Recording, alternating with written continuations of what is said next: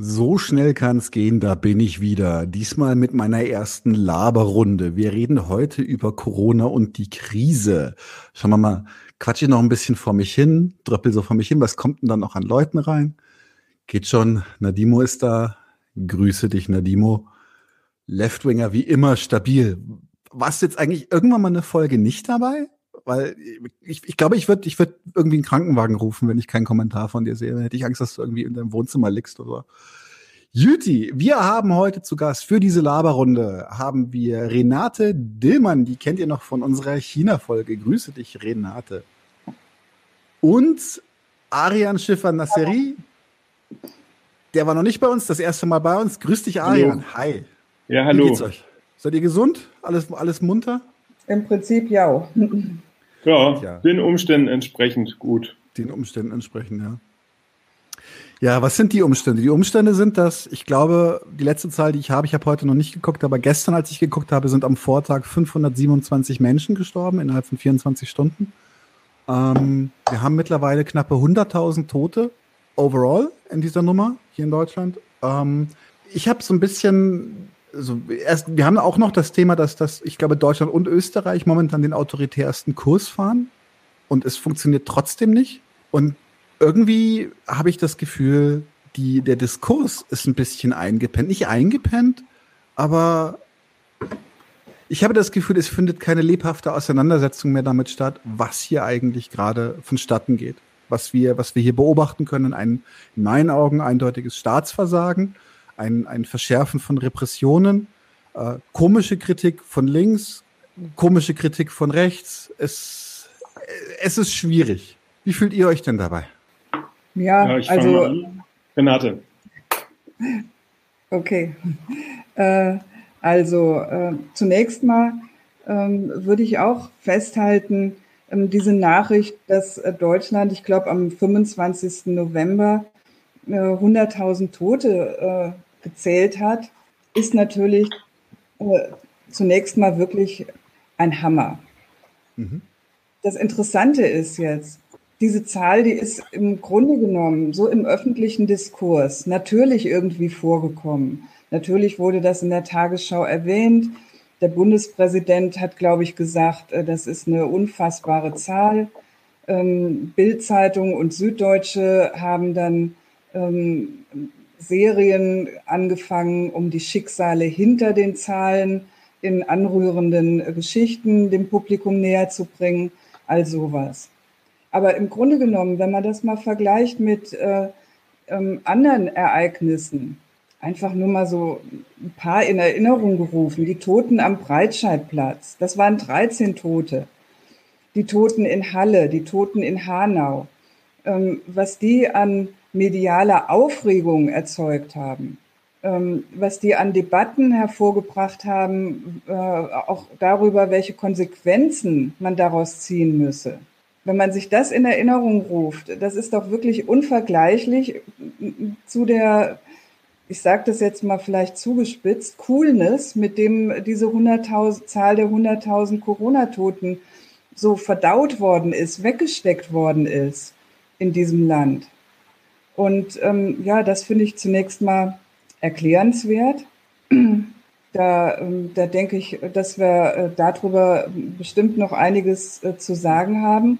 Aber das wäre jetzt äh, zunächst mal zu diesem, zu diesem Punkt 100.000 Tote im November. Inzwischen sind es schon 4.000 mehr. Das steigert sich ja im Moment wirklich rasant schnell. Und äh, ähm, diese Art ja, so viele äh, Leute ähm, sind da zu Tode gekommen. Eigentlich in, äh, in so einer Pandemie wäre das ja ein, ähm, ist vielleicht jetzt mal eine naive Vorstellung, aber Anlass dazu zu sagen, hier stimmt was nicht, hier muss, hier läuft irgendwie was ganz grundlegend schief, hier muss mal grundsätzlich überlegt werden, was eigentlich los ist. Und von sowas allem sehe ich hinten und vorne gar nichts. Es geht eigentlich weiter mit dem, sagen wir mal, üblichen äh, ähm, Gezänk, der üblichen Kritik auch der Politiker untereinander. Ja, ja, zu spät, zu unentschieden, zu früh, zu, zu viel oder was weiß ich, so in dieser Art. Ähm, aber weder in, äh, auf der Politikerebene, das ist ja vielleicht auch zu erwarten, aber auch nicht in der, auf der Ebene der Öffentlichkeit und so auch im Volk. Ne? So sagen wir mal, so Art Volksgemurmel ist nichts zu hören, was sagt, das gibt's doch gar nicht, das, das muss doch jetzt mal hier äh, debattiert werden, da müssen doch mal Konsequenzen gezogen werden. So, das wäre meine Eröffnung fürs Thema. Mhm. Magst du gleich weitermachen, ja, Aria? Vielleicht noch kurz ergänzend, also zu den Überlegungen von Renate. Es ist ja zumindest mal, wenn man vorsichtig formuliert, erstaunlich. Also, dass vor ungefähr 20 Monaten ähm, man mit dieser Krankheit konfrontiert wurde oder bekannt gemacht wurde und klar wurde, es ist offenbar eine potenziell tödliche, eine letale Krankheit. Und seit ja, diesen 20 Monaten wird ja in Deutschland eigentlich 24 Stunden sieben auch über Corona geredet. Und die Themen kennen ja eigentlich auch alle, über die geredet wird. So ziemlich alles ähm, kommt vor. Ähm, Im Verhältnis dazu, dass eigentlich Ausgangspunkt ist, diese Krankheit ist tödlich, mhm. nehmen die Toten ähm, irgendwie ein ziemlich randständiges Dasein in Berichterstattung und, ähm, und Auseinandersetzung ein. Ich sage das jetzt gar nicht im Sinne, ich möchte einfordern, man sollte mehr Kerzen anzünden oder der Bundespräsident müsste mehr Reden halten, sondern erstmal wirklich gesellschaftsanalytisch ist das auffällig. Im Vordergrund, wenn ich die aktuelle Diskussion im, im Fernsehen verfolge, stehen die Fragen, ähm, welche Auswirkungen hat Omikron auf ähm, das weitere Infektionsgeschehen? Ähm, sind Drittimpfungen bis ähm, Jahresende in der angekündigten Höhe möglich? Was bedeutet ein möglicher Teil-Lockdown fürs Geschäft? Ähm, kann das, der Einzelhandel sein Weihnachtsgeschäft überhaupt richtig absolvieren? Im Übrigen für sich genommen, nur mal so eine kleine Nebenbemerkung, wird da auch gerade mitgeteilt von öffentlich-rechtlichem Fernsehen, dass Geschenke Weihnachten gar nicht vom Standpunkt der Konsumenten oder der Beschenkten interessant sind, sondern als wichtige Kennziffer für den Einzelhandel. Und so ungefähr gehen die, gehen die Debatten, was macht das mit der Börse und so weiter. Dazwischen wird über Tote berichtet, durchaus, aber offenbar, ich würde echt erstmal sagen, als verstörender Befund ähm, in einer Gesellschaft wie der unsrigen ist dieser Ausgangspunkt, die Krankheit kann tödlich sein, offenbar gar nicht das ja, Zentrale, was dieser Gesellschaft, ihren Mitgliedern und ihrer staatlichen Verwaltung hier die Probleme beschert und die im Mittelpunkt stehen. Und das wäre vielleicht anders weiter zu fragen. Ich sage vielleicht noch eins zu deiner Einleitung. Also wäre vielleicht auch Gegenstand für eine Diskussion von uns. Ähm, für ein Staatsversagen im Sinne, der Staat ist seinen Aufgaben nicht gerecht geworden, halte ich das allerdings nicht, sondern äh, schickt vielleicht mal so als These vorweg, das ist ähm, leider sogar etwas härter, nämlich was jetzt erstmal nur so gekennzeichnet war als die aktuellen Diskussionen, das ist meines Erachtens angemessen für die Behandlung und Bewältigung einer Pandemie unter kapitalistischen Vorzeichen.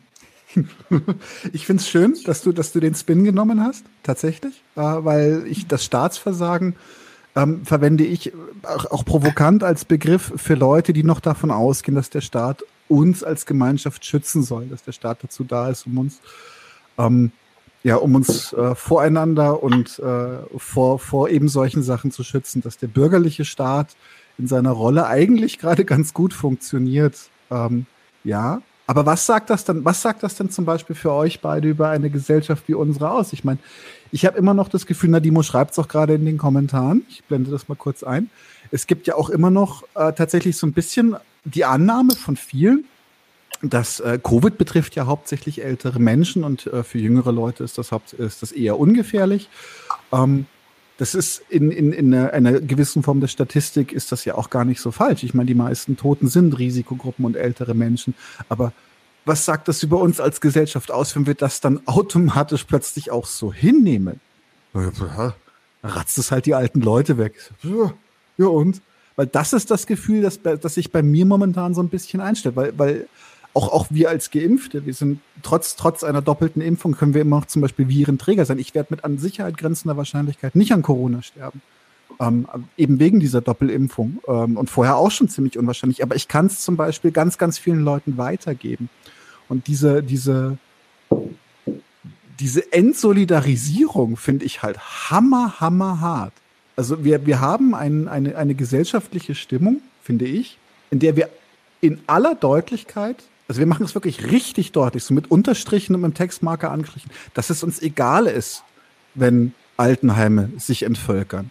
Und das finde ich extrem bedenklich. Und der, die nächste Stufe für mich ist dann, dass wir halt auch ähm, in diesen, in, in, in Zeiten dieser Krise auch wieder dieses ganz gemeine Spiel spielen mit In-Group und Out-Group. Mit diesem Konst, wir, wir spalten uns auf ähm, geben anderen die Schuld dafür, dass es so ist, gegenseitig. Die einen sagen, wegen der Repressalien des Staates, wegen einer sogenannten Plandemie, die, also diese Corona-Leugner.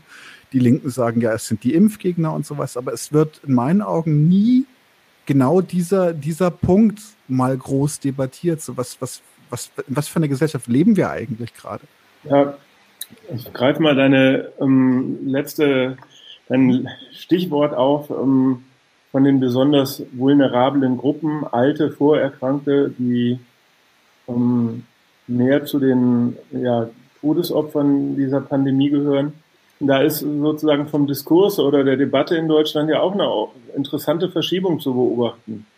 Während am Anfang der Pandemie und auch der staatlichen Corona-Maßnahmen einschließlich Lockdown, ähm, ja, die Begründung war, das muss jetzt sein, damit wir Rücksicht nehmen auf besonders vulnerable Personengruppen, alte, behinderte, Vorerkrankte und so weiter, ähm, ja, hat sich das nach 20 Monaten eigentlich anders oder verschoben, nämlich dahingehend, dass gesagt wird, oder häufig in Diskussionen vorkommt, zumindest wenn über die Todeszahl die Rede, von denen die Rede ist, dass man sagt, naja, das sind ja Personengruppen, die werden doch sicher sowieso früher oder später gestorben. Und das ist eine, ja, sagen wir mal erst sowas wie eine beachtenswerte Verächtlichkeit und auch eine interessante Verschiebung, wie mit Verweis auf die gleiche Personengruppe zu Anfang Rücksicht geboten war und jetzt ähm, mit ja eigentlich dem gleichen Argument oder mit dem gleichen Stichwort Schulterzucken begründet wird. Und ja, vielleicht sollten wir das auch vertiefen, wie man das erklären kann. Mhm. Renate, magst du was sagen dazu? Ja, ich würde auch was sagen. Und zwar, ähm, du hast ja äh, gesagt, ja, äh, du siehst da Phänomene, ähm, Entsolidarisierung und äh, ähm, so eine gewisse ja, Härte, Gleichgültigkeit in dieser Gesellschaft. Was für eine Gesellschaft ist das eigentlich? Und ähm, ja, dazu äh, würde ich eigentlich gerne so weiterdenken. Ähm, das ist jedenfalls eine Gesellschaft, in der die Leute sowohl gegen sich selbst wie auch gegen andere in Sachen Gesundheit äh, eine wirklich robuste Härte an den Tag legen. Und das kommt nicht von ungefähr. Das ist jetzt nicht einfach, weil die selber sozusagen charakterlich so hart sind, äh, sondern, also da, da geht es jetzt von der Ebene der Einstellung, finde ich, weg, sondern es ist so, weil in äh, einer kapitalistischen Gesellschaft die Gesundheit so ein Ding ist, das jeder einerseits braucht, schon allein damit er arbeiten gehen kann und sich sein Geld verdienen kann. Und andererseits was ist, was eigentlich den lieben langen Tag attackiert wird. Mhm. Durch mhm. den Konsum, Stichwort ungesunde Lebensmittel, durch die Arbeit, ne, Stress am Arbeitsplatz ähm, und einseitige Belastung, schädliche äh, ähm, Sachen, die man da, Stoffe, mit denen man arbeiten muss und so weiter. Ne? Und ähm, dann die sogenannte Umwelt, Verkehrslärm, Emissionen aller Art und so weiter. Also mit einem Wort, die, ähm, ja, die Gesundheit der Leute in so einer kapitalistischen, auf ihr Wirtschaftswachstum bedachten Gesellschaft, ähm, die wird sehr in Anspruch genommen. Und die Leute stellen sich dazu tatsächlich auch so, dass sie sagen, ja, damit das andere, das Geld verdienen und dann meine Freizeit, meine Familie und so weiter überhaupt gehen, ja, da muss ich sowas in Kauf nehmen. ist ja nun mal so. Das ist der Anfang dieser Härte. Ne? Mhm. Also das als Sachzwang hinnehmen, was in dieser Gesellschaft alles so auf einen eintackert. Mhm. Und das verlangt man einerseits von sich selbst, so geht man mit sich selber um, notgedrungen natürlich. Und andererseits verlangt man das von den anderen aber durchaus auch. Ne? Also ich erinnere jetzt hier mal, in, äh, in der Pandemie gab es ja so interessante Sachen, die man da äh, im Fernsehen ansehen konnte, ähm, wie äh, in einem Fort Gastwirte, Hoteliers äh, und sonst wer ähm, sich dahingestellt haben und jederzeit bereit waren, das Leben ihrer Gäste und ihr eigenes zu riskieren, ähm, nur damit es jetzt hier nicht noch den nächsten Teil-Lockdown geben muss. Ne? Also da wird ja ausgesprochen, wie wirklich wie rücksichtslos man äh, mit der Gesundheit äh, der anderen und auch der eigenen mhm. So, also ja. die. Kannst du noch ergänzend was? Ja. Ähm, also ich würde da gerne mal gegen, dagegen reden, dass das sozusagen einfach irrational ist oder einfach ähm, bescheuert ist, wie sich da viele Menschen in so einer Pandemie verhalten. Sozusagen, dass man es einfach, diese durchaus brutale gegenüber der Gesundheit anderer Menschen und der eigenen Gesundheit rücksichtslose Haltung auf einfach eine Einstellung zurückführt. Also anschließend an das, was Renate gesagt hat, es ist ja tatsächlich so, also im Fall dieser Gesundheitskrise Corona, eine leicht übertragbare Lungenkrankheit mit potenziell tödlichem ähm, Ausgang. Bedeutet also immer da, wo man Kontakt hat, besteht die Gefährdung der Infektion. Das bedeutet unter marktwirtschaftlichen Verhältnissen überall da, wo ich geschäftlichen Kontakt habe, auch die, die Infektion und damit eine potenzielle Tödlichkeit. Vom Individuum ausgesprochen heißt das ja, will ich das vermeiden?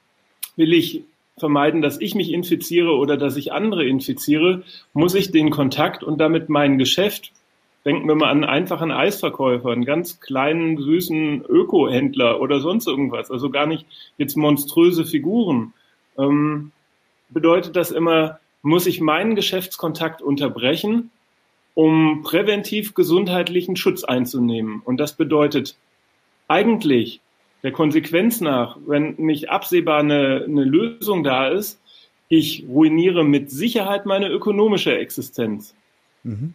um zu vermeiden, dass ich potenziell gesundheitlich geschädigt werde oder andere schädige. Und dieser Widerspruch, der bedeutet eigentlich vom Standpunkt des, ja jetzt erstmal privaten geschäftlichen Individuums, dass es die, diese Kalkulation so eingeht und eingehen muss, ja, bevor ich immerhin lebe ich ja mal von Geld, absolut existenzlos bin, muss ich natürlich weitermachen damit. Zumal, wenn ich alleine meine Geschäftstätigkeit einstelle und die Restgesellschaft oder auch die Konkurrenten in der jeweiligen Branche tun das weiter, dann ist klar, dass solchen Geschehen nimmt trotzdem an Fahrt auf und ich bin der doppelt Geschädigte, nämlich möglicherweise infiziert, aber habe selbst nicht mehr Geld verdient. Das ist ja überhaupt sozusagen der Ausgangspunkt. Das wäre vielleicht noch zu erweitern, aber vielleicht wird das dann auch zu lang. Der Ausgangspunkt dafür, warum in so einer Gesellschaft die Menschen ja auch bei sowas wie einer Krankheit nicht einfach eigenverantwortlichen Gesundheitsschutz betreiben können, sondern man gleich auf den Staat kommt. Wenn der nicht allen die Geschäftstätigkeit verbietet, geht es gar nicht. Das zeugt ja erstmal von einer Hilflosigkeit, einer Ohnmacht des marktwirtschaftlichen Subjekts. Wir haben es noch gar nicht klassenmäßig bestimmt oder nach Branchen bestimmt und auch nichts über Kredit gesagt. Aber schon von diesem Ausgangspunkt zeugt es eigentlich von dieser unglaublichen Staatsabhängigkeit der mhm. Menschen, die alleine für sich gar nicht entscheiden können. Halte ich mhm. für sich genommen für sowas wie eine Grundsatzkritik oder ein, ein Armutsurteil über so eine Gesellschaft, die sich sonst so selbstbewusst, selbstbestimmt und frei versteht. Mhm das sind ja auch genau die Vokabeln, mit denen witzigerweise die Maßnahmengegner jetzt auch äh, hantieren, dass sie sagen, wir werden unsere Selbstbestimmung beschnitten. Ähm, wo ich gerne noch mal zu dem Staat an der Stelle etwas sagen möchte, ist, ich glaube auch, ähm, dass äh, die, die, die, die Wurstigkeit, die wir jetzt momentan ein Stück weit erleben, liegt halt auch daran, ähm, dass der Staat eben genau nicht das machen konnte, was du gerade an, äh, gesagt hast. Also hätte der Staat zum Beispiel ähm, für, für einen kurzen Zeitraum die, einen Stillstand, also einen, einen richtigen Lockdown eingeführt, dann keine Ahnung, vielleicht hätte das noch das äh, pandemische, die pandemische Entwicklung stärker bremsen können. Aber selbst das ist ja nicht geschehen. Und ich glaube, dass das zum Beispiel auch einer der Gründe ist, warum Menschen die sind ja, die sind ja nicht alle, die sind ja nicht alle doof. Die riechen ja, dass irgendwas grundlegend nicht stimmt. Sie riechen ja, dass unterschiedlich beschützt wird, unterschiedlich versorgt wird. Und es ist ja tatsächlich auch so gewesen, dass zum Beispiel die frühen, die frühen Massenausbrüche sind ja, sind ja nachweislich gerne in Verteilzentren von irgendwelchen Logistikunternehmen, da wo halt Leute auf engstem Raum mit schlechter Lüftung viel miteinander arbeiten und Schlachthöfen gewesen. Und bis es da überhaupt zu, beziehungsweise nein, es gab in diesem Bereich tatsächlich nie einen Stillstand. Der Staat ist nicht ein einziges Mal hingegangen und gesagt, ähm, tut uns leid, Fleisch könnte jetzt teurer werden oder Mangelware werden, aber wir machen jetzt einfach mal die Schlachthöfe zwei Wochen lang zu. Oder ja, es tut uns leid, wir fahren jetzt einfach mal Amazon Logistics Center runter, ähm, machen zum Beispiel nur, nur notwendige Lieferungen. Da gibt es dann zum Beispiel irgendeine Gewichtung, aber der Betrieb wird weitestgehend runtergefahren. All diese Sachen sind nicht passiert. Man hat es, man hat es auf, ähm, man hat dann tatsächlich, hat man stattdessen dann Videos gezeigt von irgendwelchen Jugendlichen, die im Park zusammen feiern und gesagt, so ja, hier mhm. wird sich nicht an, äh, an Bestimmungen gehalten und sowas. Äh, erstmal im Freien, wo wir wissen, dass die Ansteckungsrate fast null ist. Ähm, und auch wieder, wieder dieses, äh, das Individuum dafür, dafür knechten, dass es, dass es einem Grundbedürfnis nach Kontakt, nach Menschlichkeit nachgeht. Während da, wo wir wissen, dass es knallt, einfach zugesehen haben. Und ich habe so ein bisschen das Gefühl, dass, dass, dass der Bogen an der Stelle auch ein bisschen überspannt ist. Ich möchte jetzt nicht schon wieder, äh, wir haben dieses Thema bei fast allen, aber wieder diese Vertrauenskrise ins System. Die Leute merken das, was nicht passt. Und äh, sie reagieren aber in meinen Augen halt unglücklich darauf. Also gerade gerade die die die äh, ähm, Gegner der der Corona-Maßnahmen sind häufig halt Leute, das äh, ähm, die kritisieren dann die falsche Ecke von dem Ganzen. Die kapieren ja. dann nicht, warum. Ja. Total mit tödlicher Sicherheit genau die falsche Ecke. Ne? Also, äh, ähm, jetzt nochmal in Erinnerung gerufen hast, äh, das waren ja die ähm, äh, ersten Entscheidungen in der ganzen Pandemiebekämpfung und äh, die hießen ja, ähm, also wir gehen ja jetzt nicht darauf ein, äh, wieso das Virus einfach so cool ins Land kommen konnte, äh, dazu wäre ja auch was zu sagen, aber nur gut, irgendwann war es halt da. Und ähm, dann die, äh, hieß die Entscheidung der Regierung ja tatsächlich, wir ähm, versuchen unter Schonung der großen Produktion eben möglichst Kontakte im privaten äh, Bereich und im Freizeitbereich und das hat dann eben die ganzen, äh, den ganzen Tourismus, die Hotels und äh, die Kulturevents und sonst was getroffen, ähm, da zu äh, bremsen.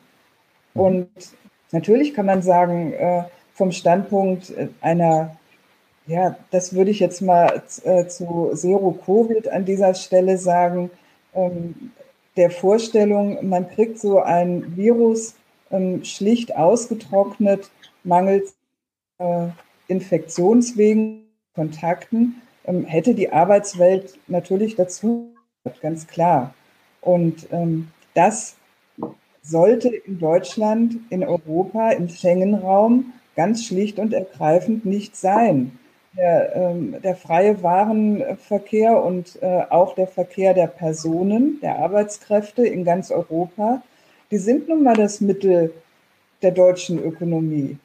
Also das war schon mal vom, vom deutschen Standpunkt her, sollte das einfach deswegen nicht sein. Und der zweite Punkt, äh, ähm, als europaweites äh, Programm zu fahren, ähm, da, dafür gibt es eben keinen einheitlichen politischen Willen. Das ist auch ganz äh, schlicht und ergreifend banal. Also gibt es das nicht. Und da kommen jetzt die, kommt der Punkt her, ja, dann muss man halt mit dem Virus leben. Deswegen kann es hier tatsächlich Zero-Covid geben so einleuchtend das natürlich im Grunde genommen ist, die Vorstellung. Also würde ich auf jeden Fall sagen, bevor man irgendwelche äh, ähm, alle tausend und mehrmals impft und so weiter, ne, ähm, wäre das natürlich erstmal der angemessene Weg, aber das kann es unter diesen Bedingungen bei dieser ähm, bei dieser Zwecksetzung von Staat und Wirtschaft nicht geben. Und ähm, dann kommen halt die ganzen Widersprüchlichkeiten raus, die den Leuten auch auffallen. Ja, sicher. Das findet, äh, das ist ja völlig klar, dass äh, einem auffällt, ja, morgens quetsche ich mich im, äh, in die S-Bahn mit x Leuten, ähm, dann stehe ich am Fließband oder hänge, was weiß ich, ich bin Erzieherin, habe es mit den Kindern zu tun, bin im, im Krankenhaus, setze mich da den Risiken aus, an der Supermarktkasse oder sonst irgendwas. Überall bin ich gefährdet, aber auf dem Arbeitsplatz gibt es ange angeblich keine Gefahr. Die Corona also ist arbeitsfaul. Können, wir sollen ins Homeoffice gehen, das war ja, das war ja angesagt ja. an der Stelle. Ne? Aber äh, Arbeitsplätze an sich wurden doch einfach ausgeklammert. Ne? Ich, die Regelung war, ähm, ich bin ja selber Büroarbeiter, die Regelung war, dass wir ähm, bei jedem Gang weg von unserem Arbeitsplatz sollten wir Masken tragen und am Platz durften wir diese dann abnehmen. Muss man auch sagen, das ist ja auch nicht, auch nicht zumutbar. Also finde ich, acht Stunden am Stück eine Maske zu tragen. Manche Leute müssen das, die tun mir sehr, sehr leid. Ähm, aber das Krasse ist ja, da wusste man aber doch zum Teil auch schon längst, dass es sich um eine Aerosolverbreitung handelt. Das heißt also, im Grunde ja. war das Zusammensitzen im Büro das Problem. Nicht, dass, dass ich zwischendurch mal auf Klo gegangen bin. Das hat nichts an der Virenkonzentration geändert. Und, ähm, ich, war das, war das der, wer war das? Altmaier? der, der fast bis zum Schluss letztes Jahr gesagt hat, mit ihm ist ein Recht auf Homeoffice nicht zu machen. Also da war, hat auch ganz klar gesagt, so nein, äh, selbst Leute, die könnten, ich bin tatsächlich selber seit fast zwei Jahren jetzt im Homeoffice, ähm, selbst die, die könnten, die kriegen nicht das Recht darauf. Also es wurden, wurden alle, alle relevanten Produktionszweige wurden mit Samthandschuhen oder gar nicht angefasst. Also an, anders kann man das in meinen Augen nicht formulieren. Ähm, ja, und ich würde nochmal betonen, und das ist auch ähm, ebenso brutal, wie es ähm, angemessen ist. Wenn ähm, ein Staat wie die Bundesrepublik ihre Gesellschaft schützen will. Also, das klingt vielleicht provokativ oder zynisch. Ähm, zynisch ist es von mir gar nicht gemeint, sondern so zynisch ist der Umgang. Ähm, deswegen, weil, also nochmal angefangen, die Welt der ökonomischen Konkurrenten und Konkurrentinnen kann auf die eigene Gesundheit bei Androhung ihres ökonomischen Untergangs nicht Rücksicht nehmen. Die Unternehmen haben aus ihrem Interesse ähm, sowieso erstmal den Gesichtspunkt der Fortsetzung und Ausweitung ihres Geschäfts. Für die abhängig Beschäftigten stellt sich die Frage gar nicht, dem Arbeitsplatz fernbleiben aus eigener Sorge von gesundheitlicher Schädigung ist identisch mit einem Verstoß gegen das Arbeitsrecht und hat die Kündigung zur Folge. Das gilt also für die lohnarbeitende Masse und Klasse der Bevölkerung ohnehin so. Mhm. Und gleichzeitig ist klar, wenn alle einfach weitermachen, dann nimmt, das wird ja mit Pandemie und viraler Verbreitung schon ausreichend gesagt, nimmt so eine Krankheit ein Ausmaß ein, das ähm, ja erst das Gesundheitswesen kaputt macht, dann aber wirklich die Brauchbarkeit der lohnabhängigen Bevölkerung als Arbeitskräfte in ihren Funktionen für die Kapitalakkumulation und auch als Staatsbürgerinnen und Staatsbürger. Insofern muss Gesundheitsschutz stattfinden und die ja, bürgerlichen Individuen können es nicht tun. Also muss der Staat eingreifen. Erstens, also finde ich, wird an, gerade an der Pandemie auch nochmal ganz anschaulich die Staatsbedürftigkeit oder die Herrschaftsbedürftigkeit der Individuen in so einer Gesellschaft. Und jetzt, wenn man die Staatsperspektive einnimmt, dann heißt das, der Staat muss die ja, Bürger, auch die Unternehmen ein Stück weit an ihrer Geschäftstätigkeit hindern. Mhm. An dem Beispiel Schulschließung wurde ja schon deutlich, Schulschließungen erfordern eigentlich die Betreuung von Kindern zu Hause was ein Widerspruch damit ist, dass die gleichen, vor allen Dingen Mütter, am Arbeitsmarkt zur Verfügung stehen. Schon so etwas, so eine, man könnte sagen, pandemisch betrachtet geringe Maßnahme bringt ganz viel Unordnung in diesen marktwirtschaftlichen Betrieb. Und jetzt der Staat, seine Macht selbst, das Leben seiner Gesellschaft hängt eben von der Kapitalverwertung, vom Geschäft ab. Der Staat muss es einschränken, damit nicht der ganze Standort sozusagen krank wird. Aber immer wenn er es einschränkt, schränkt er damit ja auch Geschäft ein. Und daher rührt eigentlich meines Erachtens die vermeintlich halbherzige oder widersprüchliche oder zynische Umgang. Der ist also ein ganz kalkulierenden Verhältnis des Staats mit der Gesundheit seiner Bürger geschuldet. Mhm. Mhm. Also ich sage das mal, um zu sagen, Staatsversagen. Ja, du hast es ja auch gesagt, unterstellt eigentlich ein Ideal, dass der mhm. Staat ähm, die Bürgerinnen und Bürger irgendwie berechnungslos schützt. Das tut, mhm. tut er nicht. Nein. Aber ähm, er schützt sie schon und so sehen es ja auch die Bürger. Viele sehen, finden sogar, er, er schützt sie zu viel.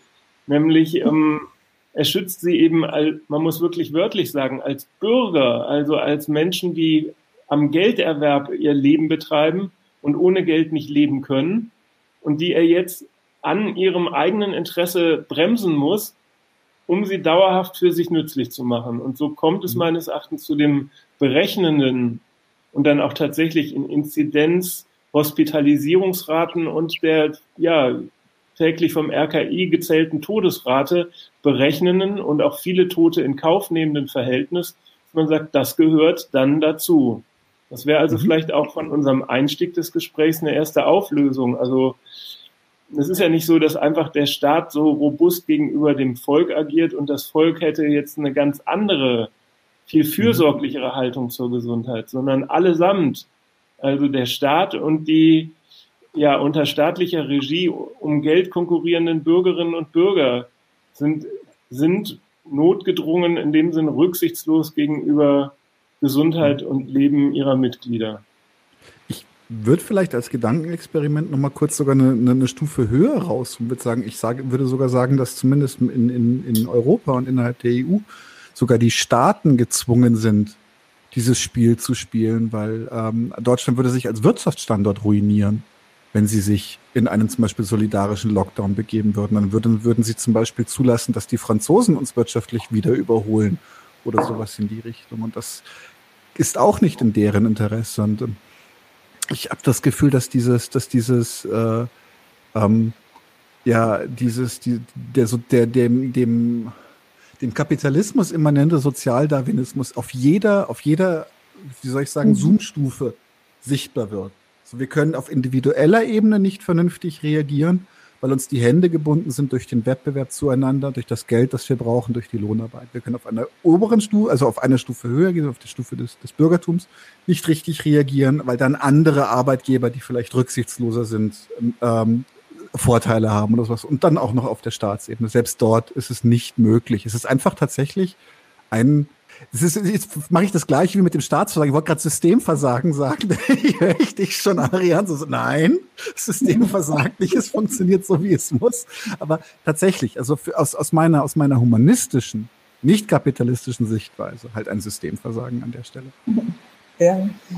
Ja, du hast ja gerade die Konkurrenz der Nationen angesprochen und die Stellung Deutschlands in Europa. Ich weiß nicht, ich glaube, es war auch der Altmaier, der noch das ist, glaube ich, erst ein oder zwei Wochen her, da gab es jedenfalls folgendes Zitat aus der Bundesregierung. Ich glaube, Steinmeier, ähm, ähm, Altmaier, ähm, der hat gesagt, die Freizügigkeit von Waren, Personen und Unternehmen innerhalb des Euro, ja, Schengen-Raums, das mhm. ist der Lebensnerv der Bundesrepublik Deutschland und hat durchaus selber nochmal ähm, zum Ausdruck gebracht, dass die Bundesregierung ja auch sich mal die Frage vorgelegt hat, ähm, man könnte natürlich, man hätte zumindest am Anfang der Pandemie möglicherweise so agieren können wie China, Grenzen schließen, einen Lockdown und dann eine Zero-Covid-Politik fahren. Das wurde ja in dem Sinn richtig ausdrücklich gemacht, äh, explizit gemacht, ähm, will die Bundesrepublik nicht, weil am Europageschäft, am Export deutscher Waren nach Europa und im Import von ganz vielen billigen Arbeitsmigranten aus dem Euroraum nun mal ja das Wirtschaftsmodell Bundesrepublik hängt und deswegen eine Alternative zum dauerhaften grenzüberschreitenden Verkehr und das heißt also auch der Uneindämmbarkeit der Krankheit aus Sicht dieses Staatsinteresses nicht besteht. Insofern ja, die Konkurrenz der Nationen wie jetzt eine Krisenkonkurrenz in, in ähm, Corona-Zeiten geworden ist, ist natürlich ein Hauptgrund dafür, dass ja billigend so viel Tote, so viel Krankheit in Kauf genommen wird. Ich möchte ähm, vielleicht da, wenn es geht, noch einen kurzen Nachtrag machen äh, zu dem Punkt. Ähm, deswegen, also der Ausdruck dieses Widerspruchs, über den wir jetzt ja äh, geredet haben, der findet in, äh, in der deutschen Corona-Politik ähm, ja so statt, dass gesagt wird, ähm, wir äh, machen zum Kriterium unserer Reaktionen auf das Infektionsgeschehen ähm, die Belegung der Krankenhäuser. Wie viel können die eigentlich aufnehmen? Wie viele Intensivbetten gibt es? Und danach orientieren wir die Härte sozusagen unserer Maßnahmen. Ähm, und dieser Punkt, wir nehmen Infektionen in Kauf, solange wir das über die äh, Intensivmedizin irgendwie gehandelt kriegen. Das ist ja, wenn wir jetzt nochmal äh, einerseits an die, äh, an die Tode, Toten denken, die unser Einstieg waren, das ist aber auch ein Punkt, der heißt, wir nehmen wirklich so und so viel Kranke die ganze Zeit in Kauf. Klammer auf, wir nehmen auch die Mutationen in Kauf. Ne? Das, mhm. Ja dann auch eine große Rolle. Wichtiger Punkt, Aber vor allem natürlich auch, wir nehmen dermaßen viele Kranke in, ähm, in, einer, in einem pandemischen Geschehen, von dem man erstmal nichts weiß, was die Langzeitwirkungen sind. Das, mhm. das alles hat man damit sozusagen kalkulierend festgelegt. Wegen der Zielvorgabe, ähm, ähm, die äh, Arian ja jetzt äh, eben nochmal zusammengefasst hat. Ein, ein Stillstand des deutschen Wirtschaftswachstums, äh, ein Stillstand des Waren- und Personenverkehrs in Europa kommt definitiv nicht in Frage. Und der bringt dann diese ganzen Widersprüche hervor. Und, als ja. Zahl noch dazwischen gerufen, ich glaube, die letzte Meldung war, es sind mittlerweile 120.000 ähm, Corona-Infizierte als Berufserkrankte und Berufsunfähige schon anerkannt wurden. Also nur mal als eine Zahl, die so auch am Rande ähm, zu vernehmen war, mhm. keine sonderliche Rolle spielt und die eigentlich auch die Dimension klar macht, in der hier kalkuliert wird. Also sowas gehört dazu, dass viele Menschen in den sogenannten systemrelevanten Branchen ihre Gesundheit ruinieren dass die Fortsetzung des Geschäfts in Fabriken und Großraumbüros Kranke produziert, ja. Offenbar auch mit so weitreichenden Folgen, dass sie dauerhaft nicht mehr arbeitsfähig sind, aber von dieser Zwecksetzung her nötig. Meinst du jetzt tatsächlich Leute, die von Long-Covid so stark betroffen sind, dass sie ähm, arbeitsunfähig sind? Ja. Okay. Boah. Mhm. Ähm, ich tatsächlich, ich habe zwei, zwei Long-Covid-Fälle in der eigenen Familie. Bei, bei einer Person ist, ist ein Lungenflügel unbenutzbar. Äh, ähm, weil der, weil die Dauerbelastung auf den einen mhm. halt einfach ihn kaputt gemacht hat. Nee, aber ich finde, das, das war eine Zahl, die hatte ich überhaupt nicht auf dem Radar und das finde ich abartig. Ich meine, das so, puh, okay. Ähm, ich möchte kurz einen, einen kleinen, einen kleinen, ähm, äh, mit dem eine kleine Lenkung einschlagen und zwar geht ganz viel gerade im Chat, ähm, geht zum Beispiel gerade über Impfung. Und mhm. äh, ein, eine Anmerkung, die, die, die hier immer wieder kommt und die auch äh, in meinen Augen war und richtig ist, ist die Tatsache, es ist, ähm, also erstmal wird natürlich unglaublich Reibach gemacht mit Patenten. Äh, der deutsche Staat hat äh, zwar BioNTech gut mitgebuttert, äh, aber die dürfen jetzt daran verdienen. Und das Interessante ist zum Beispiel, dass äh, der Totimpfstoff aus China und auch damals das erste Vakzin aus, äh, wie hieß es? Ähm, aus Russland. Sputnik. Sputnik, Sputnik. genau die wurden hier noch nicht mal debattiert, ob man die zulässt. Und ähm, das ist zum Beispiel, das finde ich auch einen interessanten Aspekt. Also das, wir haben, die sind so also rein zeitlich, ist jetzt auch nicht viel, viel, viel länger, aber sind die zum Beispiel länger im Einsatz als das, was wir verwenden. Das heißt also, eigentlich hat man von den beraumten Langzeitstudien schon mal ein bisschen was davon. Aber warum, warum werden die nicht mal, ja wirklich nicht mal berücksichtigt? Nächstes Beispiel. Äh, ich glaube, Kuba hat einen patentfreien Impfstoff entwickelt. Warum kennt ihn eigentlich keiner? Ja. Ist es wirklich so, ist es wirklich so platt? Ist die Antwort so platt, dass es hier auch einfach um eine kulturelle Hegemonie geht, dass man sagt so, nein, deren, also das, das äh, von den Bösen, in dem Fall die Russen oder die Chinesen oder die Kubaner, nehmen wir gar nichts. Ist es tatsächlich das? Ist es so einfach, dass wir da so stur sind, dass wir solche Kulturchauvinisten sind? Wirklich offene Frage. Ja, also äh, ähm, ein Moment von, von äh, ähm, sagen wir mal, imperialistischer Arroganz äh, ist auf jeden Fall in der Sache drin. Das kann man mit Sicherheit festhalten.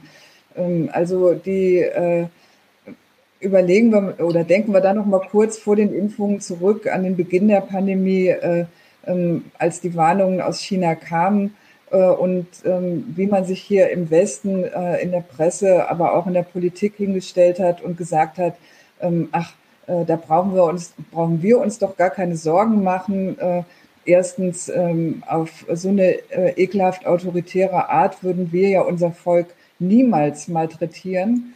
Ähm, äh, ähm, das brauchen wir aber auch gar nicht, weil wir so ein tolles Gesundheitssystem haben und, äh, und es deswegen überhaupt nie nötig sein wird. Ne?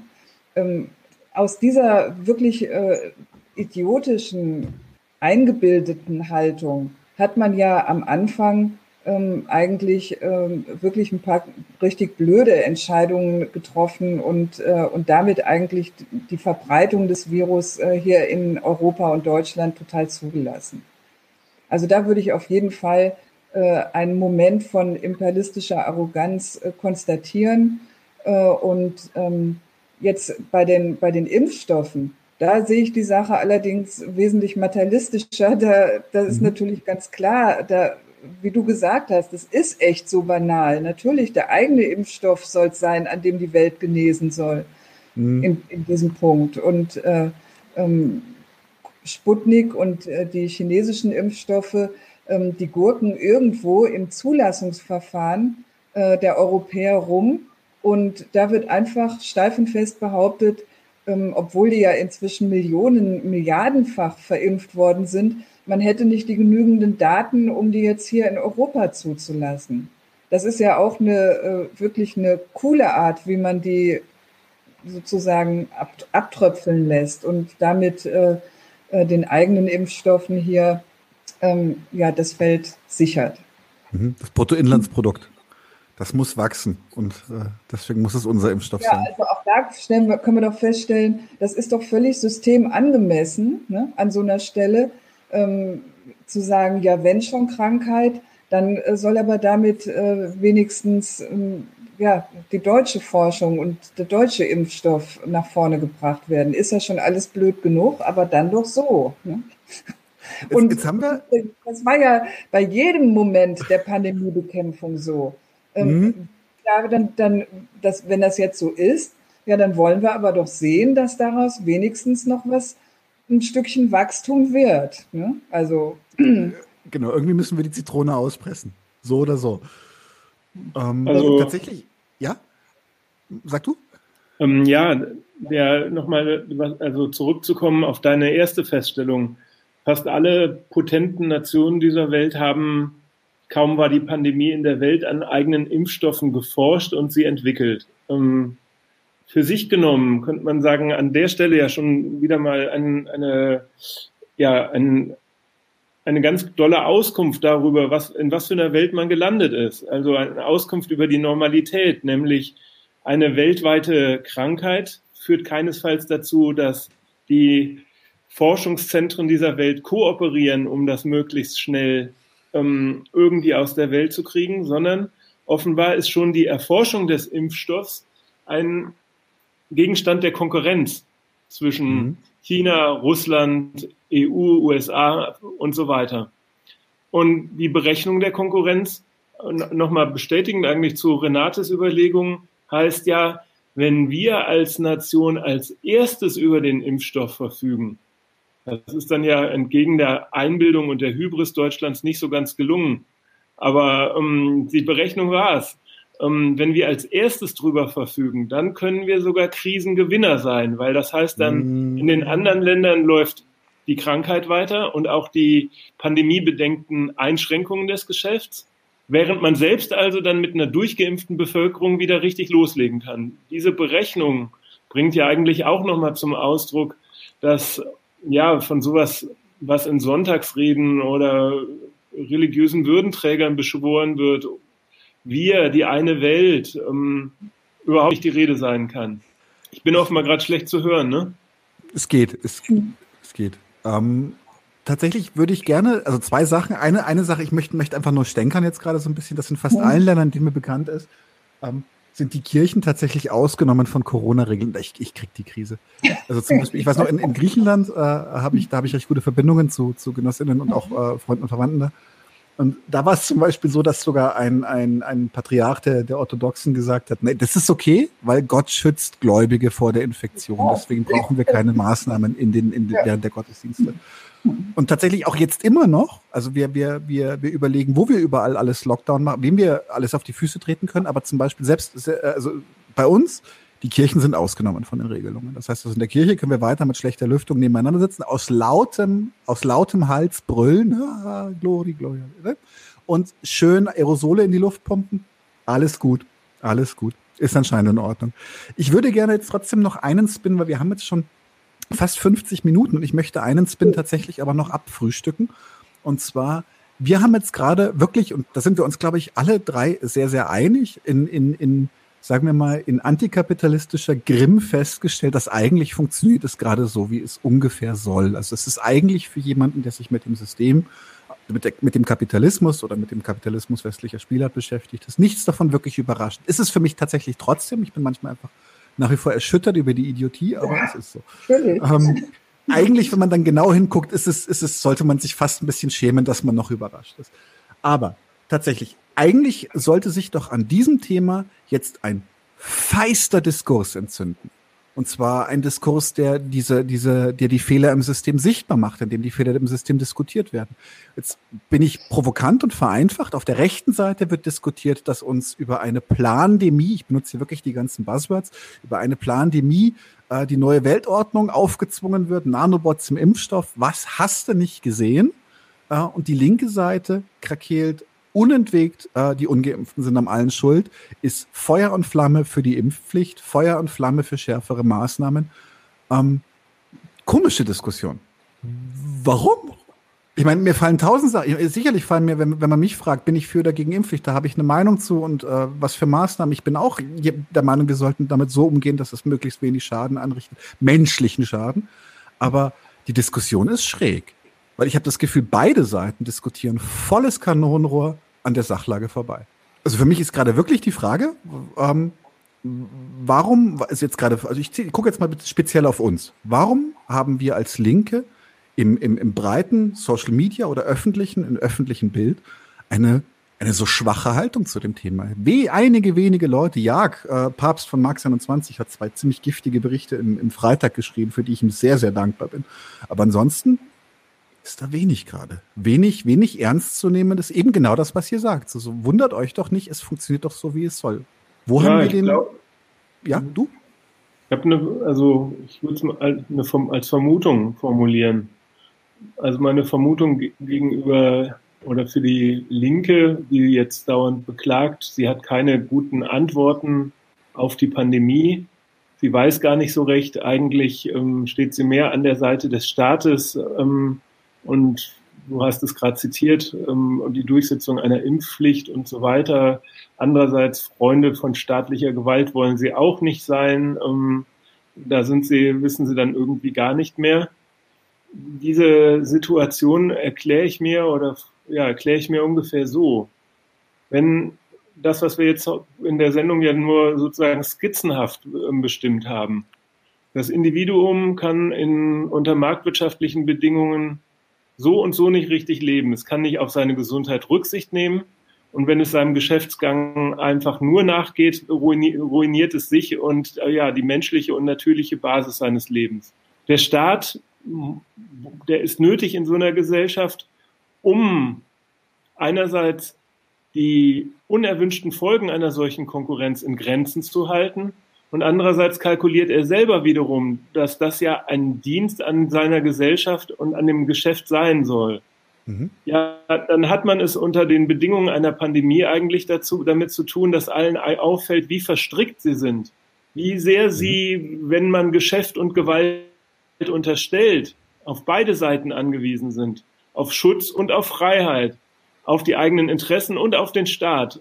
Und da kann man jetzt als Linker in Deutschland, der sich abgewöhnt hat, eine Grundsatzkritik zu äußern, nämlich zu sagen, diese Gesellschaft ist notwendig so und geht notwendig über Leichen, weiß man gar nicht mehr richtig, was man sagen soll. Insofern meines Erachtens blamiert sich die ähm, Linke eigentlich daran, dass sie diese Grundsatzkritik aufgegeben hat und, und will vor lauter konstruktiven Vorschlägen, wie man in dieser Gesellschaft unter diesen Sachzwängen, also diesen erzwungenen Sachverhalten, muss man eigentlich sagen, zurechtkommen soll, muss sie eine gewisse Ratlosigkeit eingestehen und das zu Recht. Es geht eben nun mal nur so. Entweder man will das ablehnen, das geht relativ begründet und theoretisch zumindest leicht, oder man will dauernd sich als konstruktiver Verbesserer in dieser Gesellschaft aufführen. Und das ist eigentlich die Blamage dieser Diskussion meines Erachtens, also der Diskussion der Linken unter Pandemiebedingungen. Mhm. Renate, hast du noch Gedanken dazu? Ja, das finde ich, finde ich richtig.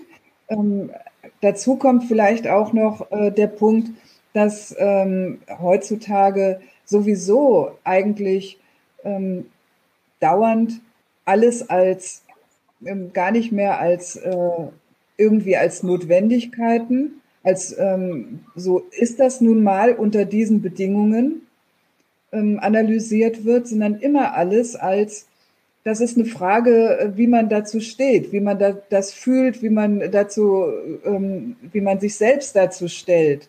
Äh, also in dem Sinn die Versubjektivierung von allem und jedem. Mhm. Die Vorstellung, ähm, ja, äh, Leute, die jetzt, äh, ähm, was weiß ich, zum Corona-Leugnen kommen, das, das äh, ist äh, einfach nur deren äh, innere Unvernunft, deren Einstellung, die sich nicht impfen lassen. Ähm, die haben jetzt nichts, äh, ähm, wo man sagen kann, ja, denen sind vielleicht die seltsamen Widersprüche der Corona-Politik, die wir, von denen wir ja ein paar gestreift haben, genau, auch ja.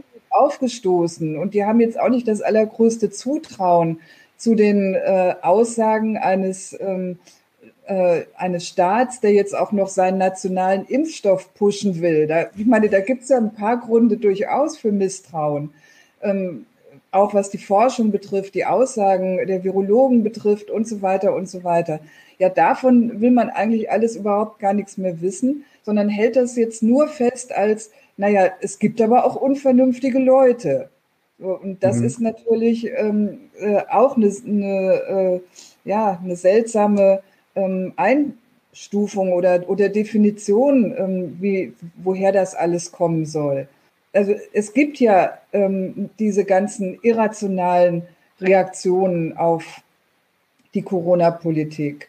Die will ich ja damit jetzt nicht irgendwie, da will ich auch kein Verständnis für erzeugen. Aber zunächst mal ist ja beispielsweise in der Impffrage festzuhalten, ähm, es war schon eine Leistung der staatlichen Corona-Politik, ähm, alle die ganze Gesellschaft äh, in äh, eine Situation zu treiben, wo die Impfung das letzte und einzige Mittel ist. Das mhm. ist nicht vom Himmel gefallen, sondern das war eine Leistung der, der deutschen Corona-Politik. Die hat die es ja so beispielsweise äh, in China nicht gegeben. Da hat man in China eine wesentlich größere Freiheit jetzt als Individuum, könnte man, ob man sich impfen lassen will oder nicht, weil die ganze Gesellschaft äh, ähm, äh, die, das Virus im Grunde genommen tatsächlich hat, äh, zu einer randständigen Erscheinung gemacht hat.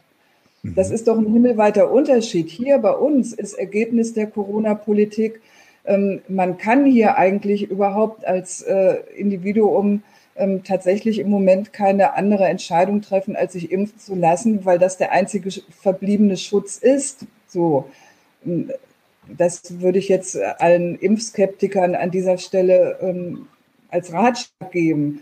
Aber mhm. dass man dabei trotzdem ähm, alle möglichen Misstrauens äh, ähm, oder alle Zweifel und Skepsis äh, gegenüber ähm, erstens der Corona-Politik, zweitens den Impfstoffen haben kann, das verstehe ich sehr gut.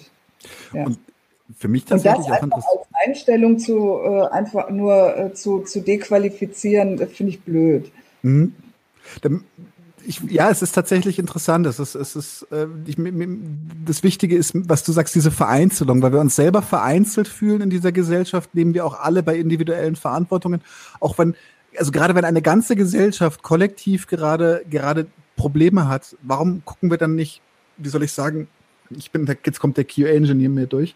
Ähm, wir, warum schauen wir uns nicht das Testbett an, in dem diese Gesellschaft gerade läuft, also in dem diese, dieses Programm gerade läuft? Also was haben wir für außen Rahmenbedingungen und reden über die? Warum, warum?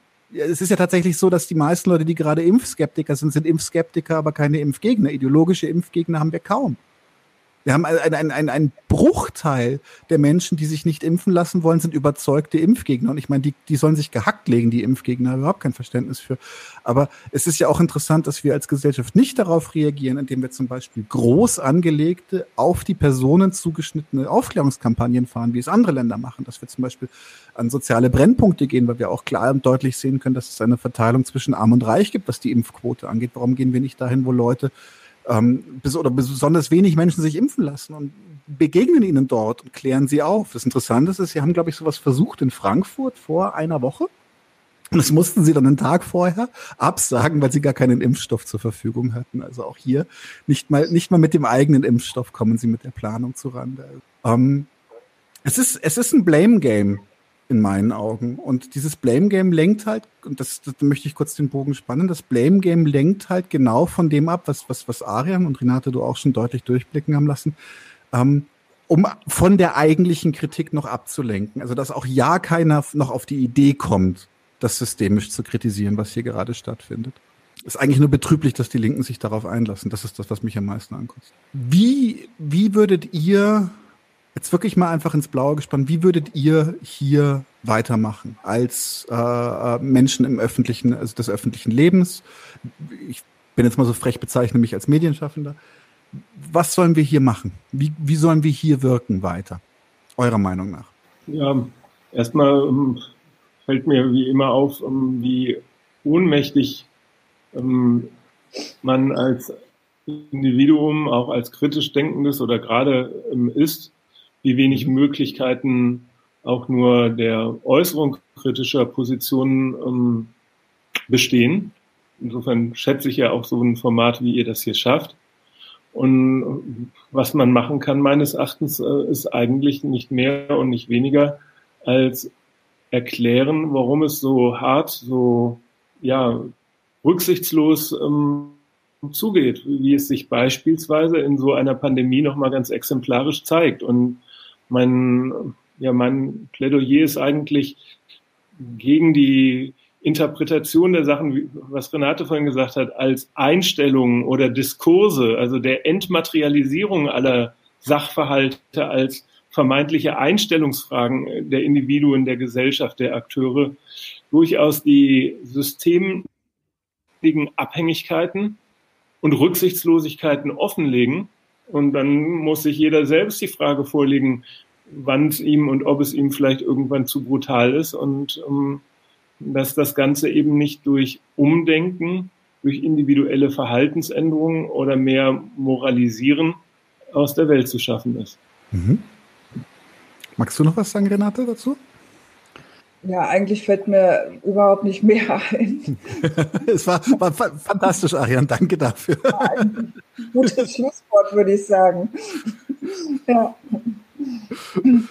Ähm, tatsächlich, ähm, ich würde da auch nur, nur Flachtext noch, noch hinzufügen können. Ähm, ich glaube, das ist tatsächlich ein schönes Schlusswort an der Stelle. Was sagt ihr? Cool. Ja. Dann äh, tut's tut es mir ein bisschen leid, dass ich relativ wenig auf den Chat eingegangen bin. Da gab, eines, gab es eine sehr lebhafte Diskussion über Impfungen und Drosten. Ähm, aber die, ich dachte, dass wir die Fragen, die dort gestellt werden, so Stück für Stück auch selber erreichen werden. Ich hoffe, das haben wir getan. Wenn es noch grundlegende Fragen gibt, stellt sie doch einfach in die Kommentare von dem Video. Ähm, ansonsten würde ich an der Stelle sagen, äh, war super schön, euch da gehabt zu haben. Hat mir sehr, sehr viel Freude gemacht. Äh, sehr, sehr schöne Gedankenimpulse. Äh, danke, danke für die Einladung. Äh, gerne, gerne. Und ich hoffe, wir sehen uns wieder in diesem Theater. Ja, das hoffe ich auch. Vielen Dank. Also, tschüss.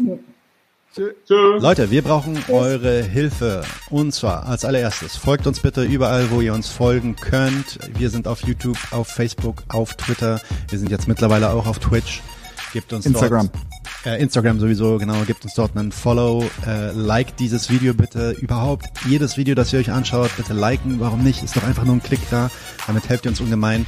Wenn ihr uns abonniert auf YouTube, Klickt auch die Glocke, dann werdet ihr immer informiert, wenn wir live gehen, dann könnt ihr dazukommen. Äh, je mehr Leute live mit uns unterwegs sind, desto äh, besser sind dann auch die Views und desto besser ist das für den Algorithmus. Wir haben außerdem ein Patreon-Konto. Genau. Patreon.com slash 99 zu 1. Wenn ihr so richtig dabei sein wollt, äh, könnt ihr euch ein Membership-Level aussuchen. Wir haben drei verschiedene Stufen gibt dann solche Sachen wie zum Beispiel diese neuen Nachspielepisoden, wo wir jetzt die erste gemacht haben und äh, ihr habt auch Zugang zu unserer Discord-Community. Weiters haben wir einen paypal.me slash 99 zu 1 Link, falls ihr denkt, naja, schnaffte Typen, aber mehr als einmal will ich nicht zahlen, dann könnt ihr uns da auch ein bisschen Geld schicken. Wir haben tatsächlich inzwischen relativ signifikante laufende Kosten, weil wir einen hohen Qualitätsanspruch haben. Insofern, wir sind wirklich auf eure Unterstützung angewiesen an der Stelle.